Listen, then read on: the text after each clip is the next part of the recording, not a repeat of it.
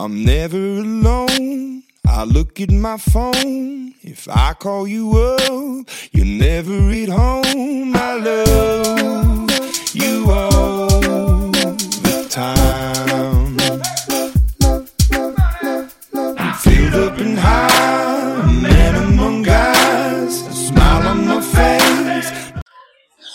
Hello，各位听众，您现在收听的是 FM 幺零六点九路人电台，男孩的复数是 gay。很感谢各位听众在深夜聆听路人的电台。如果你喜欢路人电台，请把它推荐给你的好基友们。如果你想跟路人有进一步的互动，可以关注路人的微信公众号，那联系方式呢都在节目简介当中。路人期待与你们的相遇。那今天呢，路人依旧请到了刘有生来跟路人一起合录这期节目。大家好，我是刘柳生，对柳树的柳，然后生活的生。哎，就是录节目之前，先说点题外话。我今天看到有一个听众留言呢，他说：“啊、我有点，一先让我看一下他是怎么说的哈。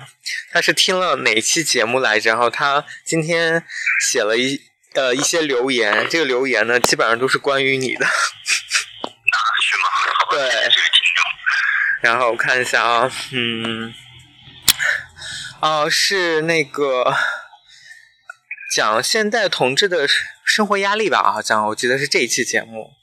嗯，他发了两段评论，第一个的第一段评论是刘有生真的声音很好听，而且他的性格很好，很犀利，你们俩搭档很配。然后他第一次是这么说的，他后面又补了一句，是这么说，他说也很想见见刘柳生的真面目，他的故事也是够心酸，但是感觉他特别坚强，有时候我觉得特别为他感到不易，也感到他在痛苦的背景下也乐观的笑着，常常听到他在笑，然后他说，啊，他说你比我笑的更多，很难得。会吗？其实我可能，哎呀，办法，毕竟这是路人电台嘛。我作为嘉宾，当然是希望节目能做得更好啦。平时可能笑的比较少一点，但是在这里如果陪笑，大家能多听路人电台的话，我也会感到很开心啊。这话说的我很开心啊。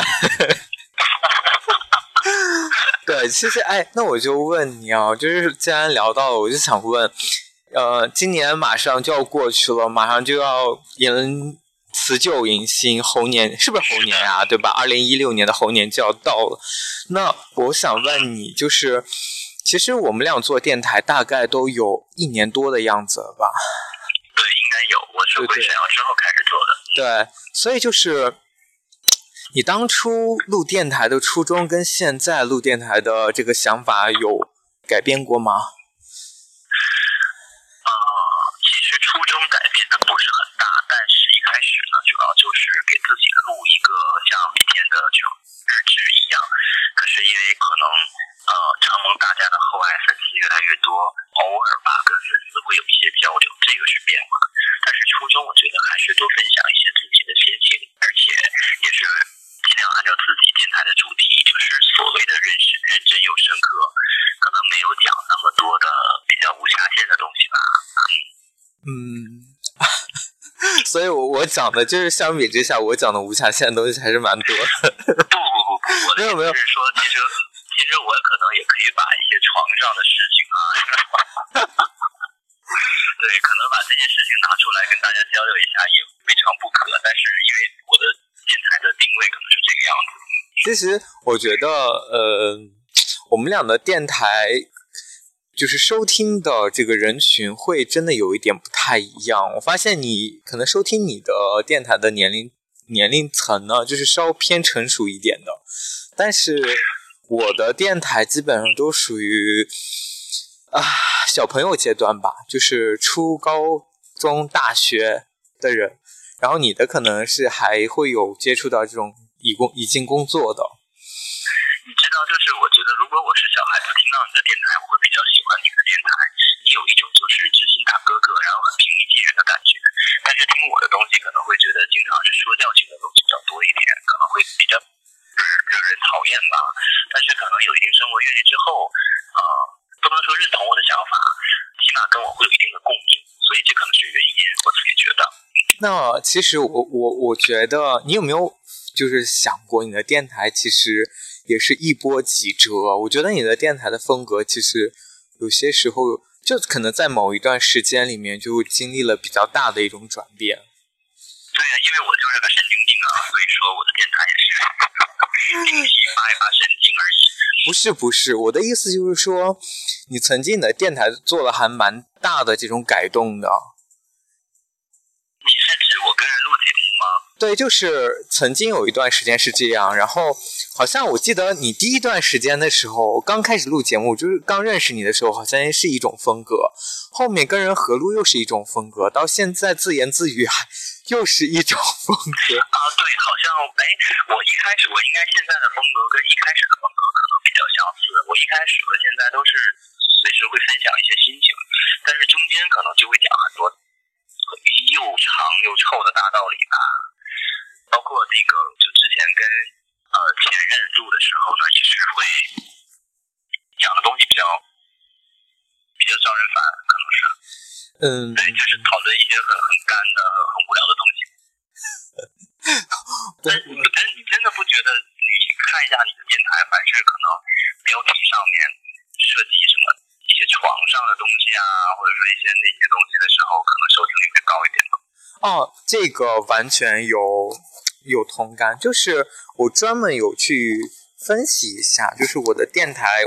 我因为我每期都会看我的大概的这个播放量啊、点赞量之类的。其实我我是一个比较关注，还是比较关注这个的，因为毕竟这是我自己的电台，所以还是会关注一下。那其实我真的会发现，收听率稍微高一点的这种节目啊，大部分就是情爱啊，然后比较带点儿。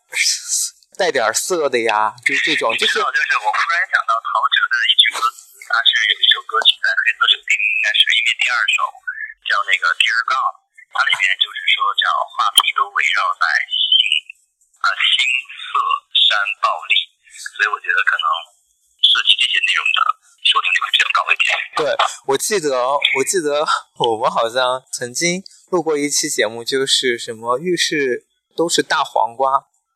我不知道你记不记得这一期，对，那是的标题，好不好？对，那一期的标题，对。然后呢，就是因为标题的原因，那那期节目的收听率还是蛮高的，就是比。会不会有人就是听到一半觉得我怎到浴室没有听到黄瓜，然后就关掉了？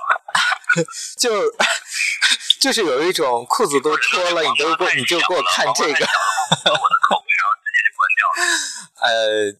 哎，其实会有，我觉得还是会有，所以我其实给大家备了一些，就是比较满足大家 口味的这种节目，只是还没有播出来而已。呃，好吧，以后我觉得我们俩可以多开一些黄腔之类的，然后收听率会很高，以后就可以分为什么十八禁，然后多少禁那种的。可以呀，没有问题。你确定你可以吗？我觉得 我还是蛮……我觉得只要不谈自己，不谈自己，把自己。污名化就可以吧，就是谈别人，或者说曾经的个人，其实说的就是自己啊。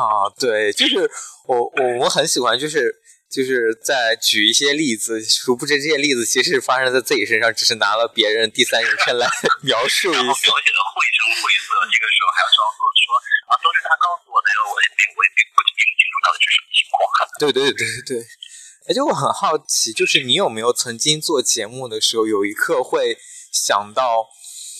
突然觉得你觉得做了一件很有意义的事情，就是因为你跟你的这些听众做了交流以后，做了互动以后，你发现你的节目其实是给他们能够带来一些改变的。哎，这个问题问的真的很好，这个也是我就像你刚才说的，我觉得有一点对我的触动。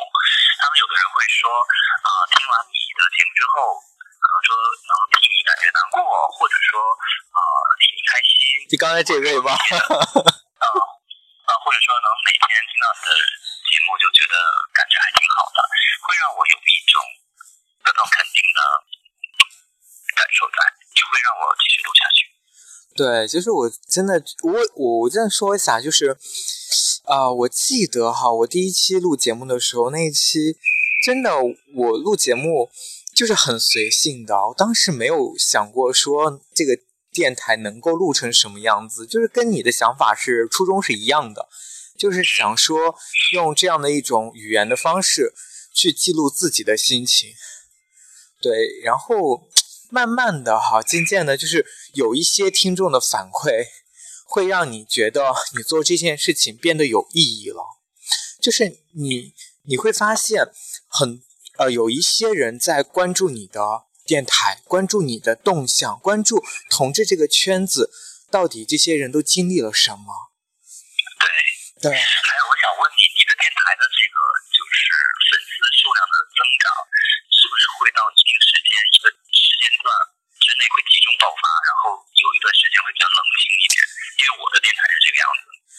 呃，确实是这样的，可能我觉得是可能跟这个电台的运营策略有关系。就是假如说你某一期节目被他选中了，但是你自己不知道，他把你推荐出去以后，你的可能就是上榜了，你的节目上榜以后，就会很多人去收听你的你的这个上榜的可能性吗？我觉得会可能上榜的可能性太少了。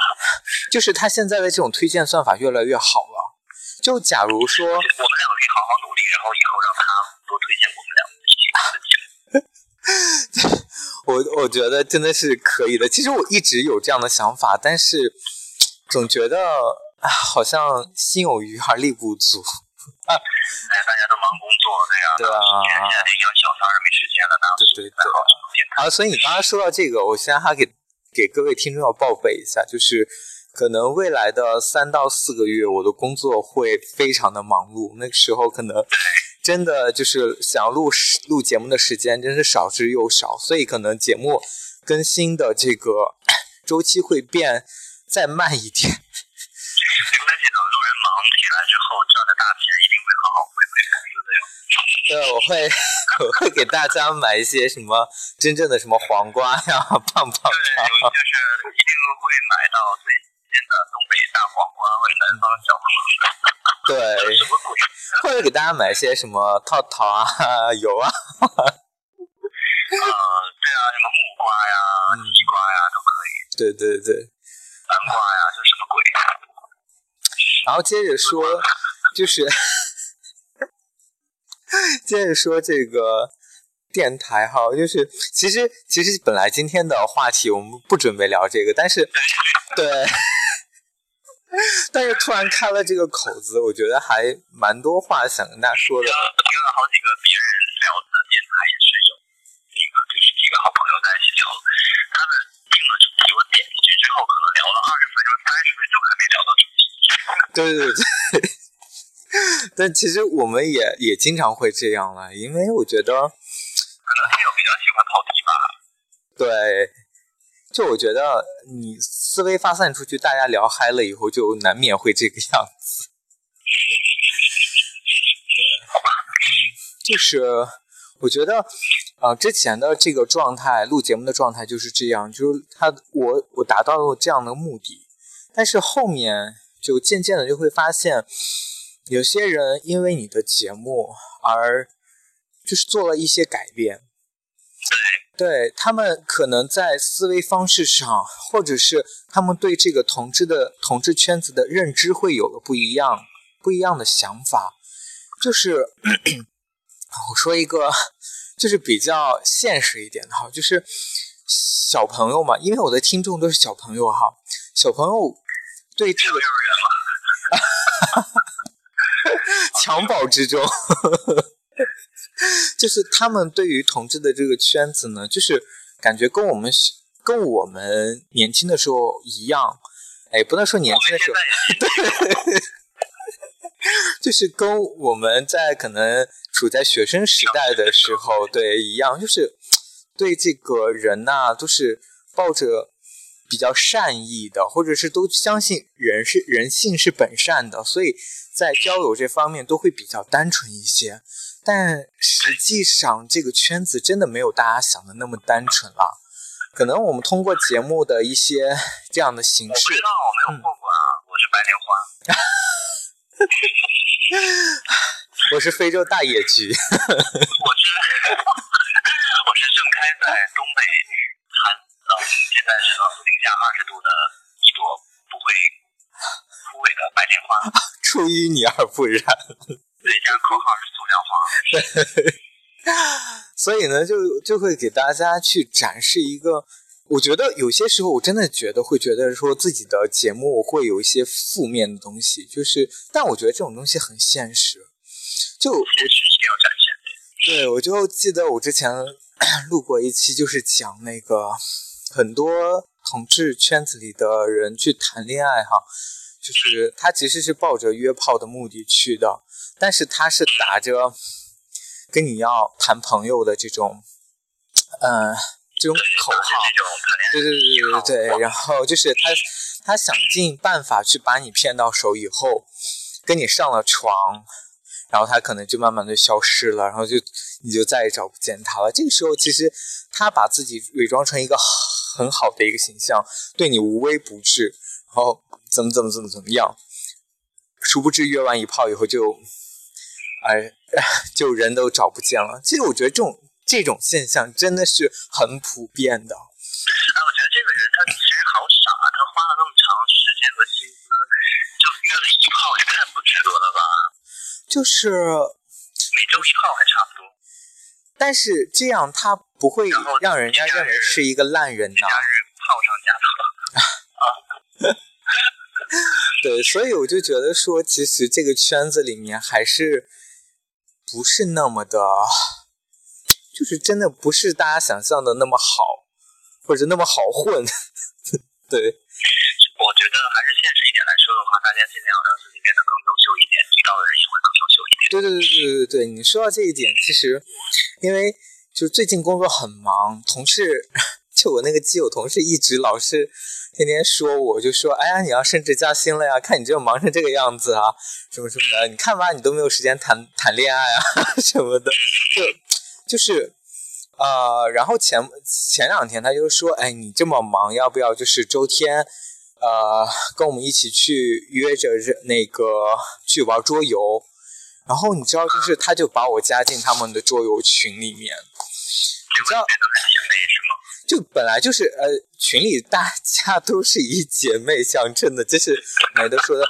但是我意识到一点，就是说。我我我加了这个群以后，我的手机基本上，你知道，就是这个群的消息就一直不停的在刷，从从早上一直能刷到睡觉。就是我我就在想一件事情，他们不工作是吧？就是我觉得他们第一是他们可能也工作，只是在工作忙的那段时间，然后就你懂，就是就不聊了，然后等等。等一闲下来就开始啊！我今天都你知道吗？我今天都忙死了，老娘都累死了，累死本宝宝，就是这样的。对，然后我的我想说的重点在哪里呢？就是你会发现跟这群人相处会，我我个人觉得啊，就是可能大家不要炮轰我，我觉得只是个人的想法，就是会浪费你很多的时间。哎，其实我同意这个想法。就是我觉得大家聊的东西很没有营养，啊，反而去你要去花这么多时间去扫大家各个各自聊了什么，是一个很浪费时间又很低效率的一件事情。然后我就突然在想说，其实好像大部分的同志圈子哈都是这个样子。当你自己去形成一个小的群体的时候，大家更多的是喜欢在这个。小的这个氛围里面去吐槽，去吐槽今天遇到的人、遇到的事怎么怎么怎么样，就是把大量的精力去投入到一个低产出的这么一个工作当中。就这个是我的想法。或者说是同事，像有一次我去打完羽毛球之后，他们把我加进了那个羽毛球的群，你知道每天他们都我我真想不到他们哪来那么多话，然后每天聊的都是很多。废话，对，真的就是，我就，就有有些时候就会觉得说，呃，为什么不把这些时间用来看看书也好啊，然后健健身也好啊。所以其实可能真正比较优秀的人，他们都在忙吧。对，我就觉得啊，我还是那句话，就是说你的付出永远是跟你的收，你的收入跟你的付出，大部分人还是成正比的。如果你想要得到更多的话，你一定是牺牲了很多，呃，业余时间来去花在你的工作也好，就是提升自己也好，我是这么觉得哈。对，你说的很对，嗯，这样的话他才能在收入上有一个潜力嘛，要不然的话就。我其实不太喜欢那个，我看到有人发状态说“哎，好无聊”之类的措辞，我都会内心小小的鄙视一下，因为我觉得有那么多事情可以做。对，确实是这样。我觉得大家一定要学会一个享受孤独的这么一个，怎么说呢？这要叫一个什么技能吧？我觉得这也是一项技能，就是有些人很不甘于寂寞。大部分人。对，大大部分人是，就我我们曾经都不甘于寂寞过，对，就是就是变着法子去找人聊天呀，去消磨这种时间啊，就觉得自己好像不是一个人，但其实我觉得有些时候我会觉得真的是一种 比较 浪费时间的一件事情，嗯，这就是浪费时间，他把自己的这个时间花费在了别人的身上，那又没有。产出，你你说你获得了安慰吧，其实别人对你的安慰没有任何意义。你说你获得了关心，但大家其实只是表面上客套的嘘寒问暖，真正你遇到问题的时候，应该没有你这个群里面的人会对你就是出手相助吧。所以说我就会觉得还是提升自己更好一些。时间是自己的，身体是自己的，生命是自己的，思想是自己的。嗯。所以这些东西还是都从自己的角度去看就可以了。对，就是我不知道。对。快白莲花，我是一朵塑料白莲花，在冬天是冻不坏的。好，我就换一个思路去想，就是我当我当我去给，比如说在这个群这个群里面的其他朋友在说这件事情的时候，他们说。人总要找一个发泄的出口嘛，对不对？就是你一天不能二十四个小时都很忙啊，你不能二十四小时都很憋呀，你一定要有一个出口发泄，那就是这个群喽。大哥，但其实你知道，我觉得，我不知道大家有没有那个感受，我觉得路人一定也会有，就是当你真正忙完之后，在外面忙完之后，你是需要一段独处的。安静的时间的。其实，我觉我很认同你说的这一点。对于我自己来说，我觉得来上海对我最大的一个改变，就是我我我又开始重拾书本去看书。就是我因为每天早上晚上的这个路程非常的长，大概有将近一个半小时的时间，可能有一个小时的时间我都是在地铁上，因为我我觉得这个时间 不想去浪费它，所以然后。地铁里的信号又特别不好，就不能刷手机。那我就养成看书的习惯。其实看书很好，你可以，哎，你以后可以买一个 Kindle 也不错。对，就是准备年首年年过年的时候入一个，就因为带着书在地铁上确实有点不方便。对，不太方便。然后 Kindle 的话会，呃，而且它有亮光嘛，如果光线不好的话，呃，你看你想买一个买一个版式。所以，所以我们应该这期这期录完以后，应该问 Kindle 要代言费吧？所以，所以 Kindle 应该给我们一些代言费了。啊，是吧？好吧。对，像我们两个这么优秀的人，这么优秀的姐姐，是。啊，就你知道，就是。其实我特别不喜欢别人就这么调侃。呃，我其实内心。我内心能够接受，但是别人这么说我的时候，我还是会那翻个白眼儿。就是我觉得你 你开玩笑偶尔说一两次还行，但是经常这样说，我有点受不了，因为我觉得不符合我自己内心认同。唉，但是当我觉得经常我会给别人说这个的时候，就是可能我自己心里有一个认知了，因为很多人就是呃很多就是基友哈，就是呃稍微熟一点，我其实会有。他们会给我反馈，就是看到我第一眼的感觉，所以他们就是说，看到你第一眼就知道你是 gay 啊。所以，好，但是我觉得你自己看看出我是，对，确实是这样。就是啊，我我我觉得是这样的哈，就是可能作为一个男生，就可能你的。说话或者是你的外在的举止，呃，可能会偏稍微女性化一点。但是当你去做事情的时候，当你去说话的时候，你在表达思想的时候，我觉得这个时候你需要很强硬的去表达出一些东西，就是像个男这个说的很好，这个也是我在现在工作当中遇到的情况，我也会这么说。对对对，或者是就是我对我其实有时候甚至是不太留语我就直接直奔主题就说这件事情。对，或者做某些决定的时候，就是斩钉截铁的这种。这这这这这种，我觉得是比较硬气的一种体现。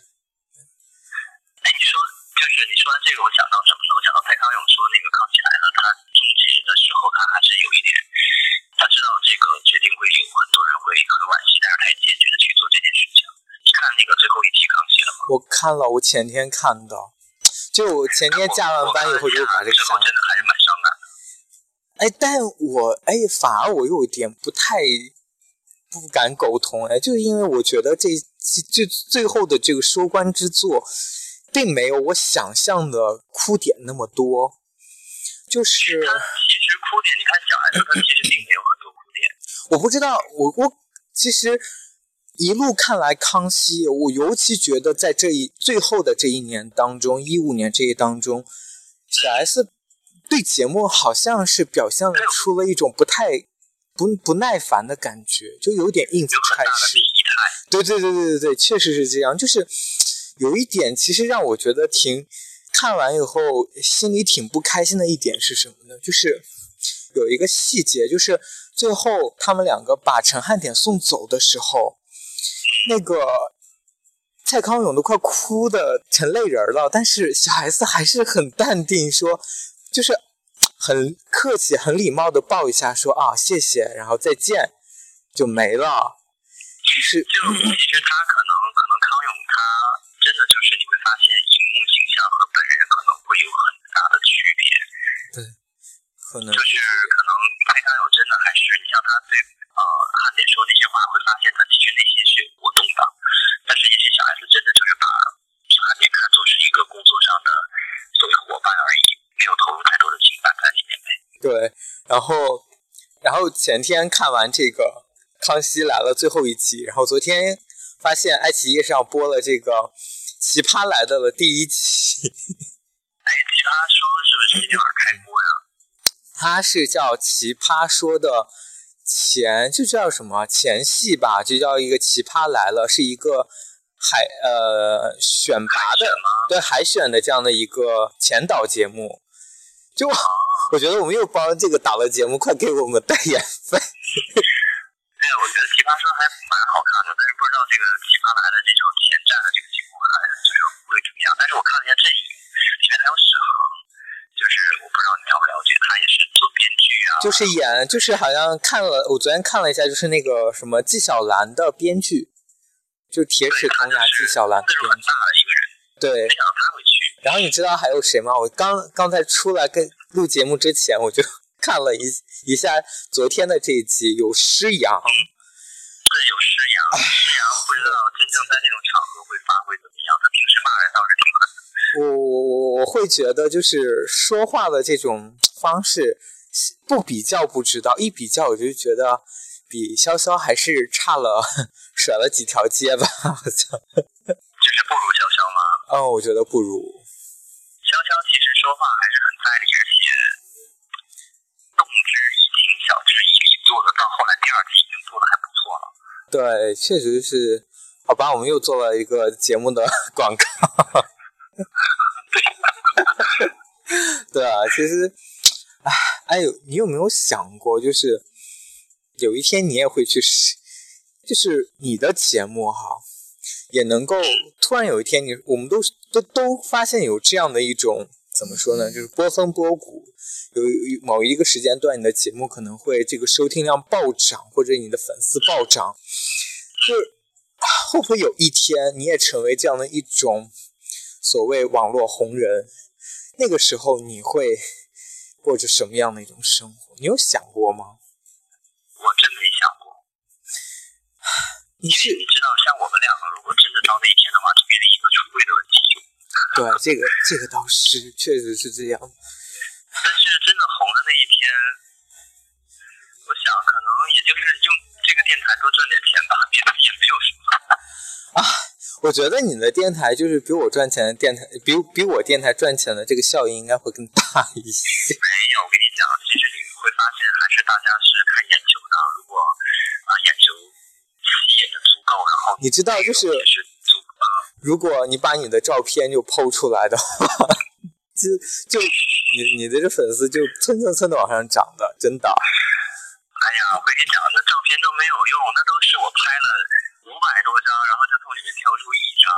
少来，都不得个本人。不要自本人。的话，一个人又不是只有长相，我长得特别瘦，我身材特别烂，然后身上有好多好多缺点，真的，大家不要喜欢我，明天赶紧把粉都退掉了。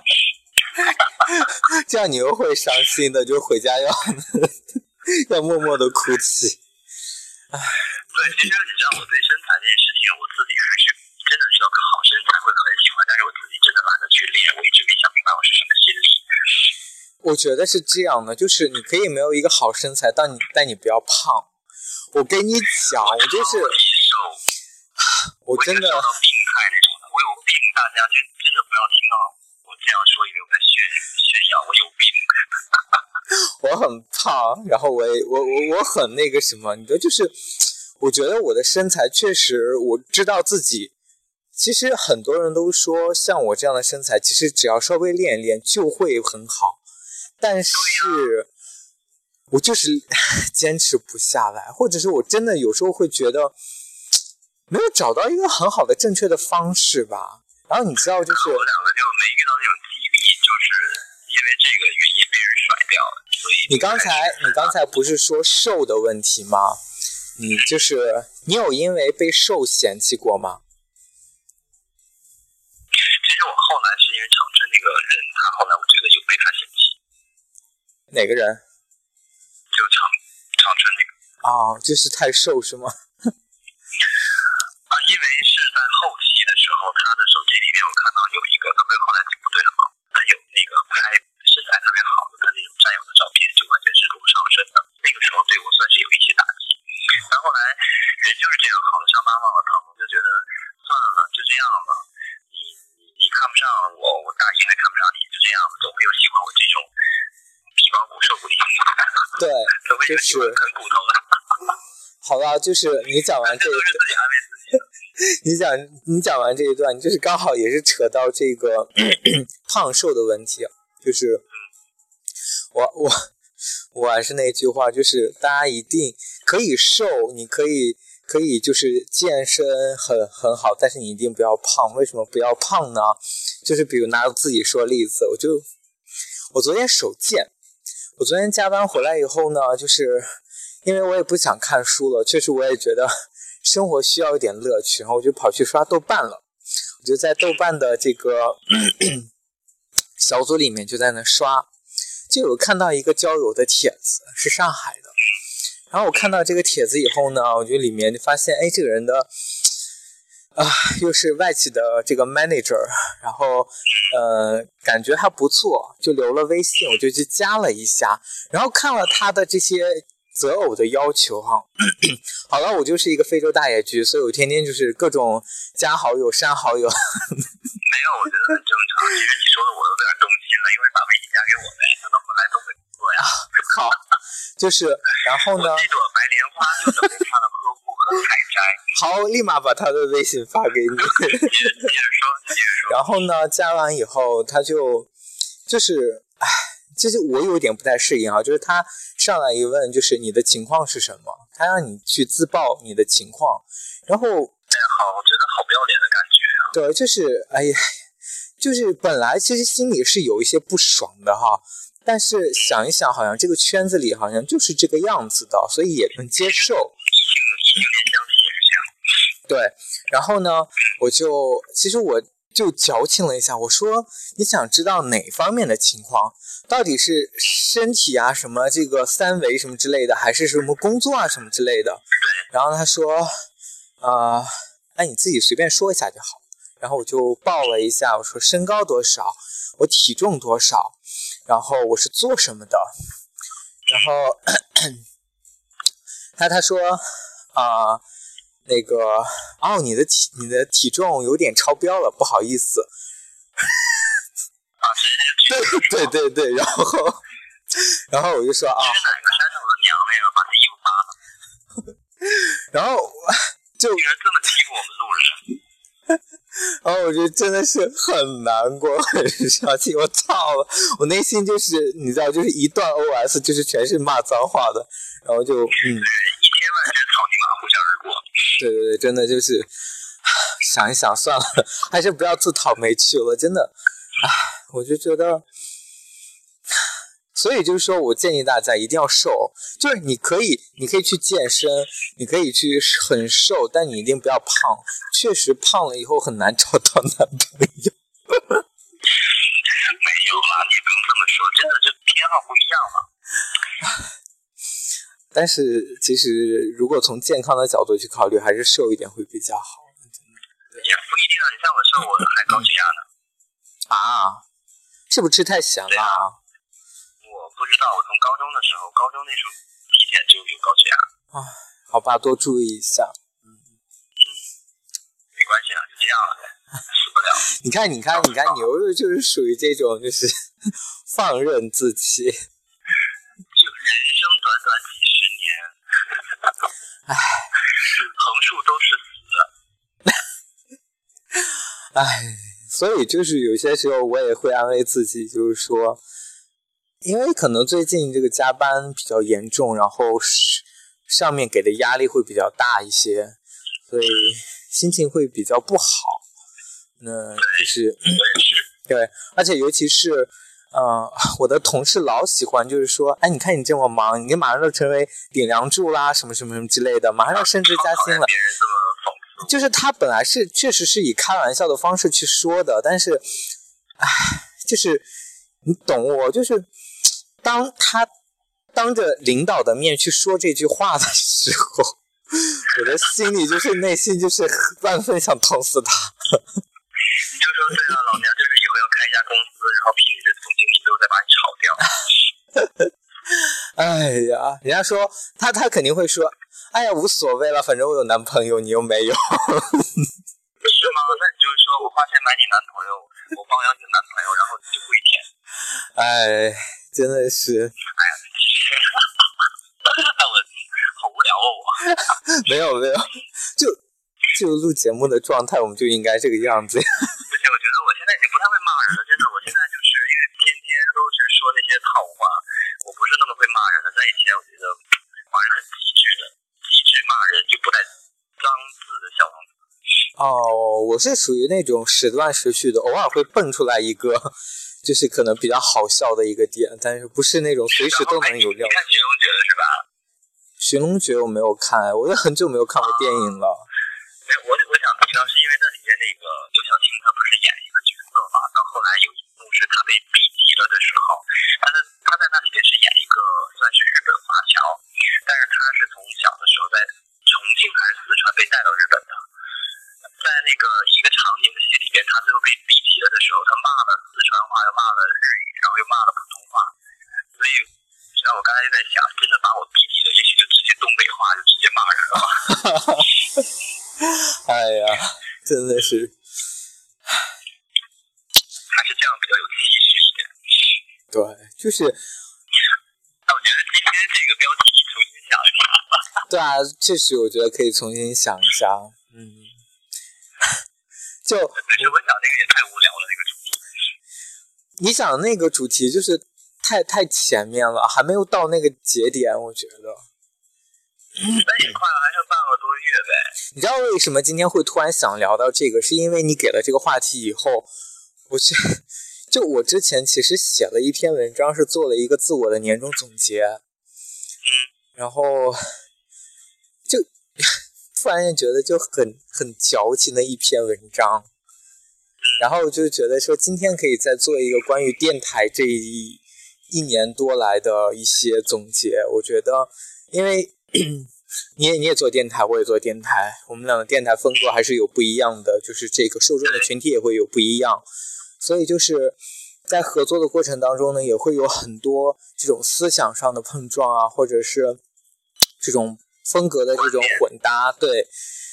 所以我觉得，就是又过了一年，我们可以好好的来去总结一下我们这一年在电台当中都收获了什么，我们给听众都带来了一些什么。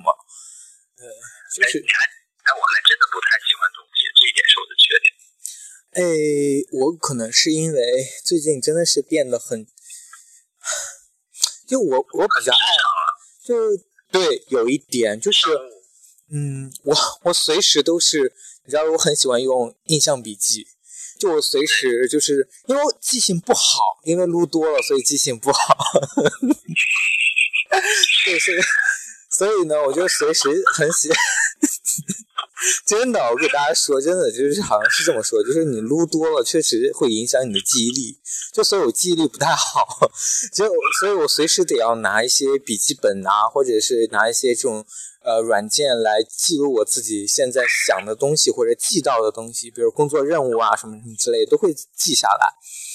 你说到这儿，我正好又想推荐你一个我最近发现的一个算是效率办公的一个软件。它呢怎么讲，有一点，它也许我推荐你下一下，如果你觉得不好就删掉。这是我们今天做的第三个代言哟。它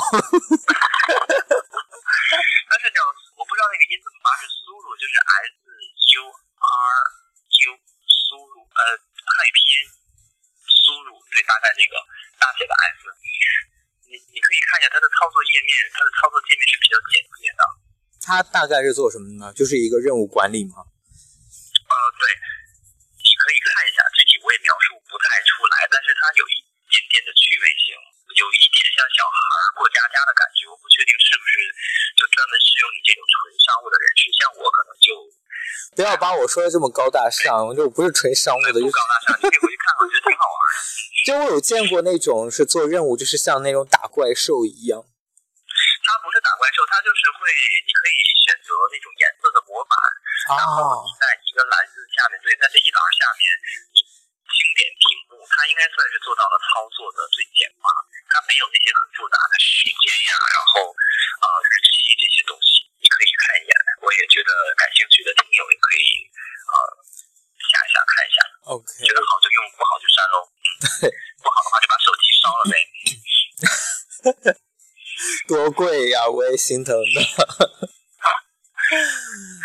所以就是说我我会有这样的一个习惯去记一些东西，就可能突然想到了一个点子，或者想到了一句我觉得很好、很很哲理的话，我就会把它记下来。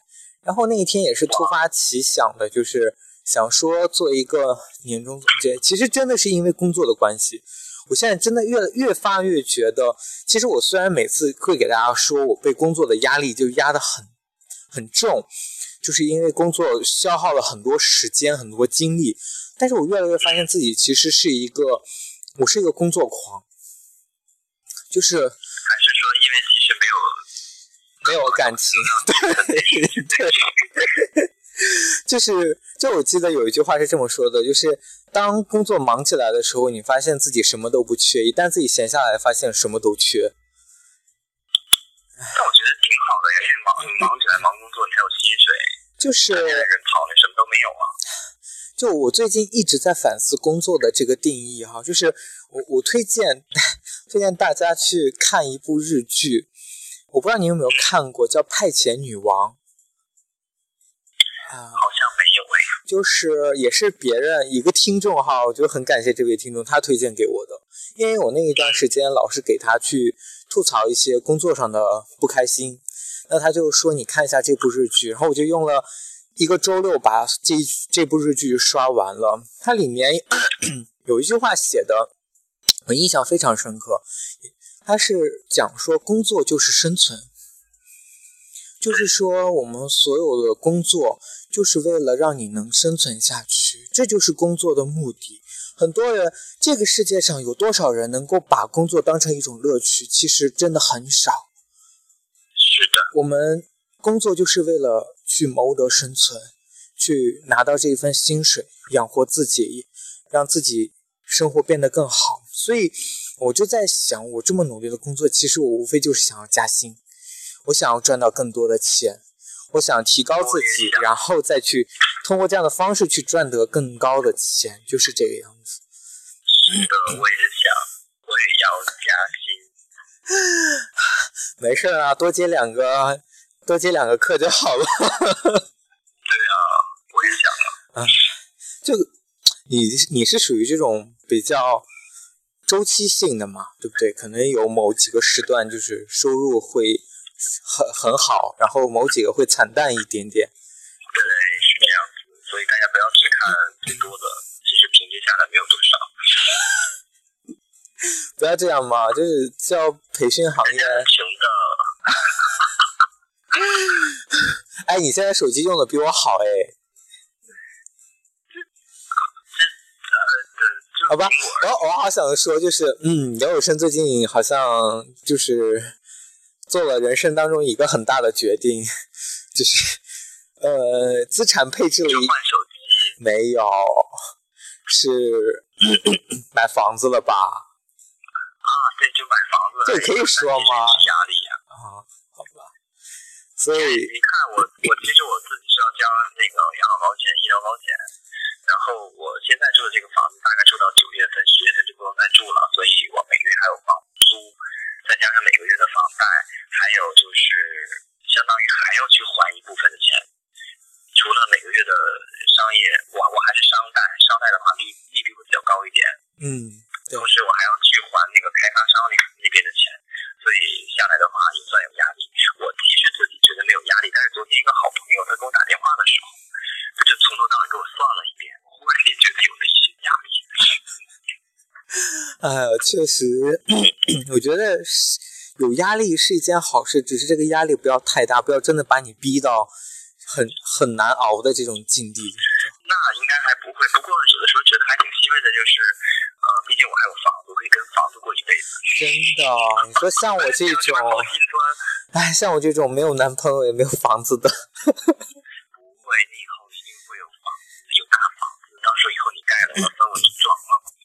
啊啊！所以，我现在是去东北有住的地方了吗？啊，但是现在还下不来，因为是期房嘛。如果是现房会贵一点，哦，会相对而言便宜一点。对我只是一个平民百姓，所以说真的很多东西还是要一点点去打拼啦。其实大家都是，就是对啊，对，所以。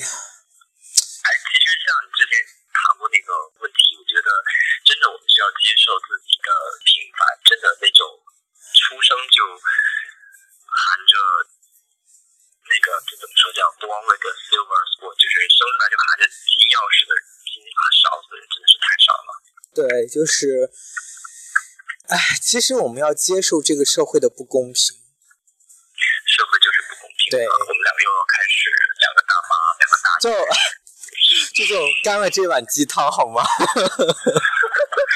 这碗鸡汤，马上拉出来。就是还是稀的。对，其实前两天也是听。听一个另外一个主播，他他他讲一些经济的东西啊，他就是讲到说，他说，其实有有多少人能够去在自己可能最辉煌的时候去达到一个很高的成就，有什么做出很好的业绩，其实其实还是很少部分的人的，就是能够一辈子过得平平淡淡的，其实未尝不是一种。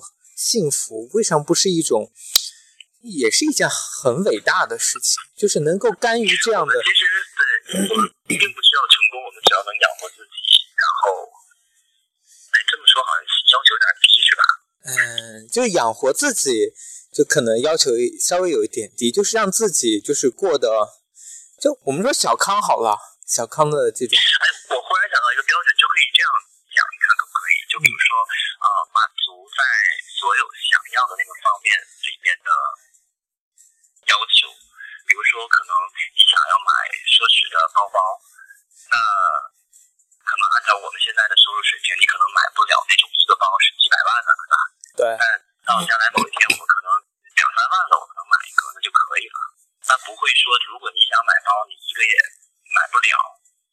如果说你想出出国旅游，啊，你可能说去不了特别富贵的那种很贵的地方，但是你也能出去。我在想各个方面，如果你想做这个方面，你起码能做到，也许就可以了吧。是，就是我觉得还是跟着人的欲望吧，就是也有我我总是有一有一种就是可能可能是一个不对的一个错觉，我就觉得。人有钱确实比较容易变坏，尤其是男生呢。会吗？会，真的会。就是我觉得，嗯，我我刚才在录节目的时候，我就在想，我说什么叫人生赢家？我觉得人生赢家有两种人，就是第一种人呢，就是通过你的魅力。去 赢得一些东西，去获得一些东西。比如说，你通过你的魅力去获得了你的男朋友，获得了你的女朋友，获得了你的爱情，获得了你的婚姻，获得了你的孩子。那另外一种人呢，就是你 足够富有了，你用钱买到了你想要的东西。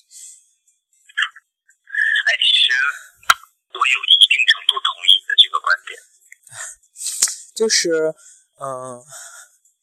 我觉得是这样，就是，就是刚刚出来跟你录节目之前，就是施阳就是讲他那个什么，他母亲的什么一些事情啊，就家里的一些呃事情，他说了一句话，他说钱不是，就是钱不是万能的，但是钱确实能给人一些安全感。哎，其实他现在是赚好多钱的，我才知道他是卖面膜哎。他现在我跟你讲，他是也算是淘宝很有名的店家了，他超级有钱了。现在就可能一年几千万。他就是后来转型去做淘宝店的时候，做的还不错。对他刚才就是 看，就是他讲他是算是在淘宝上做这种卖面膜是最最早的一批，而且他懂得这种营销手段，在微博上去做营销，所以他好像去赚到了不少的收入。所以又打了一次广告，好了，再见。他还好吧？对他应该算不上广告吧？我没在他们家买东西。哦，我也没有啊。但是你会敷面膜，对不对？我会，我会，我这个不排斥。但是这个，我去那个店里边，我去店里边，我会，这样就一个服务员专门接待我，然后就我就整个全程在那里面一直在问，一直在逛。内心说实话稍微有一点怕别人的目光，但是后来还是坚定的，反正。脑子花钱怎么样？对，其实我如果在外面我不会，反而在家里用的时候，我会被家里人各种说。就是我出门我去喷一个止汗剂，都会被说。就是说一个男生。我在家里不用面膜，我在我基本上自己住嘛，我自己住的时候都会用。哎，就我有时候挺懒的，我这个人真的是很懒。就有些时候真的有面膜，面膜都放过期了，我都没有用。我也是，但是这一次因为被那个那个销售，你知道，买完之后我稍微有一点点后悔，因为我不确定他让我去买那个就是叫什么那个去角质层的，我不确定我们需不需要这个东西。你还年轻，不需要。那个东西比较贵，所以他说，因为我要去买面膜，他说你面膜的话，你需要再用这个去角质层的效果比较好。就去角质层那个是最贵的，所以就逼着我，我必须要敷面膜，要不然对不起买那一瓶那个就那个东西。哦，好吧，唉，然后就像你说敷面膜，如果回家的话呢，我现在回去我不会带面膜回家，但是我相信如果我敷的话，我爸妈应该不会太问什么。像我现在手上戴两个戒指，我回家的话他们都没有问什么，但是在一起跟长辈吃饭呀，妹妹他们会调侃我一下。哦。我不会哎，就是我好像在节目里面之前说过，我说我曾经问我妈，我说能打耳钉吗？我妈说你要敢打耳钉，你这个家都不要进来了。就是这样。耳钉其实说实话，是我因为觉得我自己还没有好看到那个程度，再加上那个我担心会有感染的情况，所以我没有打。唉，确实，所以我就想说。算了，我也不要花枝招展了。反正我本来的气质就已经让大家知道。有花枝招展的权利，你要花枝招展，花枝招展给自己看，你就是你自己的春天。是，就是啊，我的气气质就已经能表明我的身份，就不需要一些外在的东西。那是会锦上添花的东西。哎，还想纹身呢。但是你知道我纹身，我纹身我只想纹柳字儿，就是大家可能不知道，我不知道我讲没讲过你，其实我家原来其实我也是原来是清流嘛，嗯所以我想纹的位置是大概，他们说很疼，就是脚，你知道脚脚踝那个地方，啊，对你说的脚踝，我想两边一个脚踝纹路，然后另外一个算是卯字儿吧，合在一起就是柳。啊，但是我担心疼，而且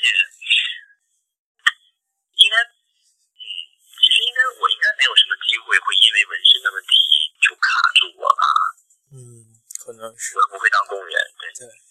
但就是我觉得有这个想法也挺好玩的，确实是这样，就是尝试。我觉得，我觉得同志就是很喜欢去尝试一些不太一样的，或者是比较新潮的对，就是。你连上床都能跟一般人不一样的，你还有什么跟一般人就是非天常不一样的哪！麦克麦克奎恩他说了嘛，那个麦克奎恩那个是很有名的那个服服装设计师，他说，对，呃，一个他大概是怎么说来着？就大概意思是说，一个异性恋你能指望他做出什么事儿？对，好像是有这么一句话。对对对，那我其实挺喜欢他之前设计的衣服服装，不过他也是他是心脏病吧，然后就去世了，也很可惜。嗯，就我我我都会去关注一些啊，对，太贵了，太贵了，真的太贵了。哎，好了，扯了这么多了，其实这期节目可以结束了，我们已经录了六十分钟。好啦，那就再次感谢各位听众在深夜聆听路人的电台，也再次感谢刘有生能够跟给大家带来这么一期很有意思、很有冲撞性的，对对对，就是希望我们能够在二零一六年能够给大家带来更多的好的节目。对对，我们会继续陪伴大家的，嗯，好啦，那晚安了，各位听众。拜拜。